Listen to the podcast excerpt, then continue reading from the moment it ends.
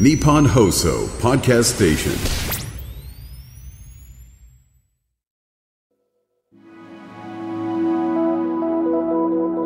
こんばんは、阿部亮です。さて、新型コロナの影響で、リモートワークが浸透してきた近年、地方移住や別荘との二拠点生活など、私たちの暮らしの選択肢は広がってきています。しかし、いきなり都心での生活をやめるのは勇気がいりますし、別荘の購入にはかなりのお金がかかり、なかなか現実的ではありません。そんな中、リーズナブルな価格で自然の中にホテルとも別荘とも違うもう一つの家を持つことができるサービスを展開し、人と自然が共生する新しい社会の実現を目指している今注目の会社があるんです。それが株式会社サヌです。今日は株式会社サヌの CEO 福島源さんにスタジオにお越しいただきました。福島さん、よろしくお願いします。よろしくお願いします。まずはサヌのサービスについて教えていただけますか？はい。サヌセカンドホームというサービスはですね、入会金0円、月額5万5千円の会費で全国各地のセカンドホームに、えー行きたい時に行っていただけるというサービスです。一度に4連泊までしていただけます。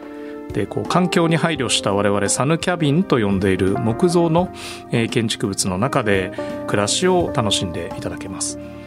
24時間あのサポートがついていますしこう別荘を持たれてる方結構維持管理清掃あの本当に大変だと思うんですけどもそういった維持管理なども全てサヌセカンドホームの我々側で実施をしています。で家族旅行するとこう八ヶ岳なんかあの夏休み泊まりに行くと結構な金額を家族4人2泊でとかってすると思うんですがそれをこう定額の中で気軽に泊まっていただけます。サービスはあのちょうど2年前2021年の11月にスタートしたんですが現在は那須軽井沢八ヶ岳川口湖山中湖とかっていうこの13拠点76棟をオープンしていましてこう自由に選んでいただけるっていうそんなサービスになっています。あのまさに急成長とのことなんですが、そもそも福島さんはなぜサヌを立ち上げられたんですか？そうですね原点としてはあの北海道で生まれて育ったその自然の、えー経験っていうのがベースにあります。で直接的なきっかけはですね、まあ、実はあの前職ラグビーに携わる仕事をしていて2019年ラグビーワールドカップがありまして東北の岩手釜石に何度かあのお伺いしてたんですけれども、まあ、東京から新幹線乗ってそこから車で新花巻釜石三陸の森に入っていく中でですね改めて育ってきた北海道の自然を思い出させるような心を奪われる経験をしてその思いがあの強まりました。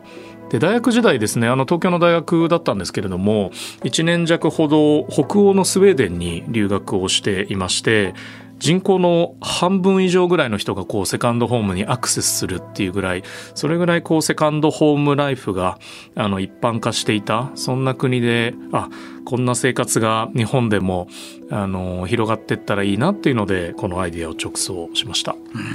あの、スウェーデンってすごいなんかその幸福度ランキングではい。一番上位に出てくるはい。国じゃないですか。はい。実際、そのスウェーデンに住んでみて、福島さんすごいなんか感じたことってありましたか？いやそうですね。あのすごいバランスがいい国だなってって思ったんですよ。でそれはそのやっぱりあの週末は家族で自然の中に行ってとかっていうそういう自然と共に生きる、えーいいライフスタイルをうまく作ってる。で一方で経済もちゃんと頑張っていてあの普通にみんな新しいイノベーションを起こしたりとかスタートアップもどんどん起きてますしなんか僕的にはですね北海道を思い出したんですね。でも一方で自分が今住んでる東京にはないライフスタイルだなと思ってこのサヌセカンドホームにつながっていった感じかなと思いますね。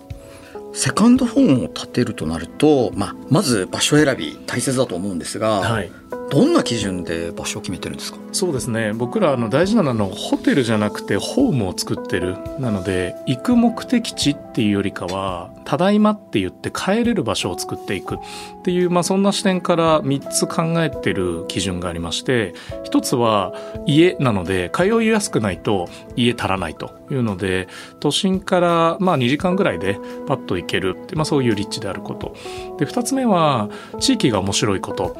これはそのホテルと違って生活をしてもらう形になるのでこのパン屋さんすごく美味しいよねとかここのシェフと話してると楽しいわっていう行きつけの店ができるっていうそういう魅力が地域にあることで3つ目はもう言わずもがなあの自然が心地よくて気持ちいい気分になることっていうのが3つ目でして、まあ、そんな基準から僕らは一番最初八ヶ岳の南側と立科の先にある白樺湖っていうこんな拠点からオープンをしました。そして建物であるキャビンにもこだわりがあるということなんですが、はい、相当こだわってやっております。えっ、ー、とですね一つ目のポイントはあの日本の国産の木材を使っているっていうことです。日本ってあの本当に豊かな森が木があるのにあまり活用できていないのでその木材を使った上で子どもたちがそこの部屋に入った瞬間に、まあ、木の中にこう包まれるようなそんなあの体験を作りたいなと思って建築物を作っています。でどこでも同じ建築物を八ヶ岳でも河口湖でも作ってるんだけれども窓の先の自然っていうのが違う景観が広がっているっていう特徴がありますなのでその分天高4メートルぐらいあの全面窓を三角屋根のところで作っていて窓の先にはその土地の自然っていうのがこう風景を作ってくれるっていう、まあ、そんなあの建築の特徴を持ってるような感じですね。なんであの木に包まれるとなんか穏やかな気分というか、はい、なんでですかね。何なんですかねあれは。いやなんか本当にそうですよね。やっぱり一個はその木材って生き物なんですよ。なので自然的なものに触れることによってやっぱ安心感とか温かみとかを感じるんじゃないかなっていうふうに思っています。あのサービスの開始と同時に大変な人気になったと伺ったんですがどんな方がどんなふうに利用されてるんですか？そうですね。あのいろんな方いらっしゃるんですけどおかげさまで最初は本当にこう、まあ、数千人近い方が、まあ、半年1年こう待っていただくような状況でした。で徐々に徐々にこう物件と拠点数が増えてあの入会できる人数をこう増やしながら対応していってるという感じです。で利用者の人をいろんな方いる中で多くは、まあ、一つはその定期的に子どもたちを自然の中に連れてきたいっていう、まあ、若いご家族でもう半分ぐらいがですねあのお子さんいらっしゃらないけれどもこう共働きで働かれてるご夫婦だったりとかカップルだったりっていう方が多いです。で皆さん、まあ、利用方法様々なんですがあのご家族連れだと周辺の自然にこう出かけてって地元のガイドさんと一緒にカヌーしたりとかあとあの焚き火ですね火を焚く体験ってキャンプすごい慣れてる家族とかだとできるんですけどなかなかそこまで難しいなって方だと都心ではもちろんできないしキャンプできないっていう時にまあ一緒に子供たちと焚き火をするみたいな体験とかも結構あの人気があってやっていただいてるところかなと思ってます。あのちょっと疑問なんですけど、はい、例えば那須とか軽井沢とか、はい、昔からその、まあ言ってしまえば別荘地としては有名だったりするじゃないですか、はい、今その若い人たちに再発見されている、その一番のあのテーマってどこが再評価されてるんですかね？そうですね。えっとやっぱコロナを経たライフスタイルの変化っていうのがあの極めて大きいと思っています。で暮らしを、えー、どこでもやっていいんだって少しだけこうあのハードルが下がって働く場所が少しだけ自由になって月1回ぐらいは自然の中に行って過ごすっていうのっていいんじゃない？じゃあ近く行ってみようかっていうのでなんか再発見とかきっかけになってるんじゃないかなっていう気がしてます。なるほどね際サービス開始から2年が経ちましたがどんな声が届いていますか？そうですね。あの本当にいろんな嬉しい声があるんですがその中ではですね一つあのこの間会員さんから頂いた声であったのは「いや福島さんとついにこの瞬間が来ました」と。4度目ぐらいにサヌに行った瞬間に子供がキャビンに入った時に「ただいま」って自然に言ったと。やっぱ子供たち素直なのでまあ木のうち行きたい木のうち行きたいって言って入った時にこうただいまって言って自分の定位置に行くっていう。これこそがなんか僕らがホテルとは似て非なるものでセカンドホームで作りたかったものなので聞いた時にはよしって思ったっていう感じです。いやなんか実は僕もここ数年、はい、毎月白馬村に通ってるんですけど、はい。はい、あのそれこそ半年ぐらい通い続けた後に東京に帰るじゃないですか、うんうんうん、帰る時に村の仲間から「行ってらっしゃい」って。おめでとうございます。あれは、なんだろう、第二のふるさと見つけたみたいな感じになりますよね。なります、なります。そうなんですよ。そこがやっぱり、1回だけ来るホテルでできる地域のつながりと何度も通われた結果できる地域とのつながりっていうのにすごくやっぱ大きな差があってつながれるところを東京以外のところで作ってあげるっていうのは今後もっともっと求められていくんじゃないかなと思っています。FM93 AM1242 日本放送安倍亮の NGO 世界一周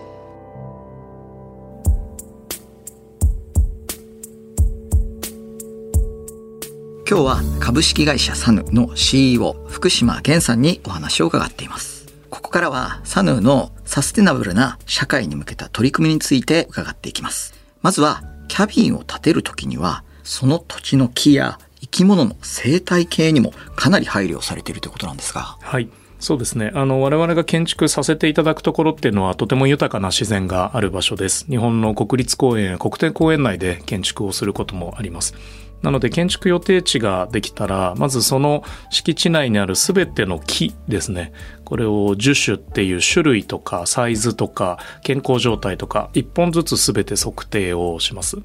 で測定をした上で、まあ、そこにどんな生き物がいるんだろうとかっていう生態系調査も行ってなるべく建築をするときにその切らなければならない木の本数っていうのを最小化しながらあの建築をしています。で建築自体もですね結構特徴があってこう空中に浮いてるような高床式の建築あの弥生時代から続く日本の伝統的な建築スタイルであるんですけども高床式の建築をしています。そうすると何が起きるかというとこの三角屋根の今我々のサヌキャビンという建物と土の間に鉄の杭を6本打って浮いてる形になるので空気と水の流れがつけることができます従来の建築だとこの浮いてる部分がコンクリートのこうベタ基礎というんですけれども基礎で固めちゃうので結構その土に対するダメージとか根っこに対するダメージがあるんですがなるべくそれをこう浮くことによって土壌に対するダメージっていうのを最小限にしています。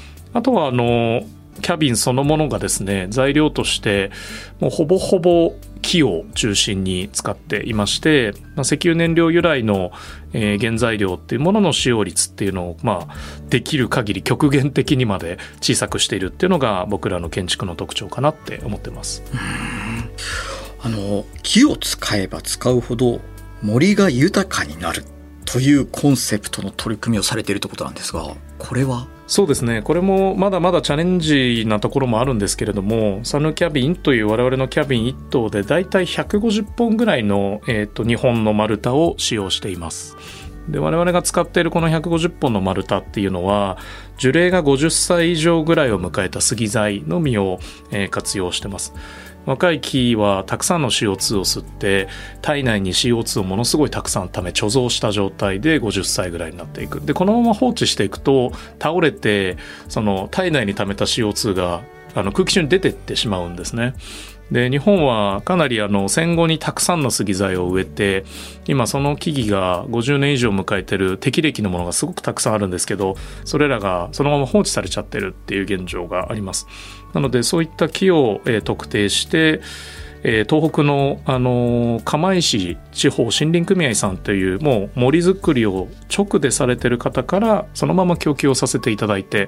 えー、実際の建築に生かしているっていうそんな取り組みを僕らはやっています。いやなんだろう干ばつもそうですけれども、はい、やっぱりこう新陳代謝っていうのも自然の中で行われないと、いけないのかもしれないですよね。本当におっしゃる通りだと思いますし逆にその人間がそこに関われることができるっていうのもすごくいいことかなと思っていましてあのサヌとして森づくりに本当にちょっとだけあの関わらせていただいてるっていう感じかなと思います。そしてキャビンが老朽化して解体する際にはパーツをリサイクルできるようにも配慮されてるんですよね。はい。あの、キャビン建築物としてどれぐらいの耐久性っていう意味で言うと50年ぐらいあの持つ建築物なんですが、とはいえ、その、自然の厳しい環境の中で木々を使っているとだんだん湿気でとかだんだん老朽化してくるっていう時にまあ寿命が来たねとなったらえー、釘とかビスでこう打ち付ける建築物にしていないのでそのままガチャッと外すことができるんですね。で取り外しをして、まあ、新しく外壁材としての木材をこうまたガチャッとつけてそれでこうずっと長く持つようにしていくっていうことを考えています。作る時にどんな素材を活用すべきなのかっていうのを考えていくっていうのが僕らがキャビンの建築作りでやっていることですね。キャビンで使う電気も全て再生可能エネルギーということなんですが、お話を伺う中で、福島さんはその持続可能なエコ、そして自然と子供との関わりをすごく大切にされている印象があるんですが、その背景ってどういったものがあるんですか？そうですね。あのやっぱりこのエコの活動とか、サステナブルな動きとかって、なかなか継続することっていうのが難しい分野かなと思ってます。やっぱり経済的なこと考えたらエコは難しいよねとか、そういうふうになってしまいがちなので、そんな時に僕らが本質的に長続きするために何が一番重要だろうって考えたのは、まあシンプルに自然が好きな子どもたちを増やすことっていうのが結構重要なんじゃないかなと思っていてなかなか都心で育った子どもたちってそういう体験が少なくなってきているかなと思うので少しでもそういう自然の中での暮らしの体験をやっていくっていうのが、えー、考えてるテーマです。まあでもついついそのエコロジーって二の次にしがちですけど、はい、まあ生まれた時から自然にお世話になって生きてるんだからそれを二の次にするのはおかしいでしょっていう発想にこうみんなが変わっていけば、はい、ってことですよね。なので裏庭の木が枯れてたら心配になるじゃないですか。僕らはやっぱホテルじゃなく日本中の自然世界中の自然が自分の家になるものを作っている。家っていう感覚が自然の中に皆さんできていけばもっともっと関心がこう増えていくんじゃないかなっていうのが僕らが考えていることです。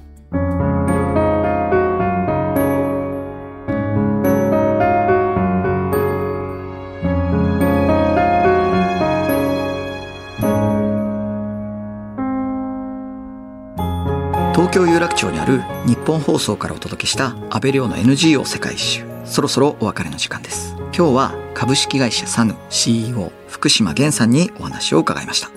最後にサヌの今後の目標を教えてください。はい、あの僕らの一番の目標チャレンジはこの都市に住みながら自然に通う暮らしっていう新しいライフスタイルを当たり前にしていくということです。まだまだ本当にいろんなハードルが金額的なものとか経済的なものとか本当にたくさんあると思うんですけれども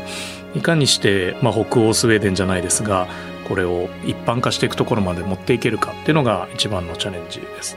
でもう一つはあの僕らが広がれば広がるほど自然が豊かになっていくっていう開発と建築を通じてそれをやっていきたいんですがめちゃくちゃ高い目標なので本当にまだ登らなきゃいけない山の1合目の手前ぐらいっていう感覚なんですがその2つを追求していきたいなって思っています。いや福島源さん本当に貴重なお話をありがとうございましたありがとうございました株式会社サヌーの取り組みについて詳しく知りたい方また自分もサヌーのセカンドホームのサービスに登録したいという方も公式ホームページをご覧ください。ここまでのお相手は安部亮でした。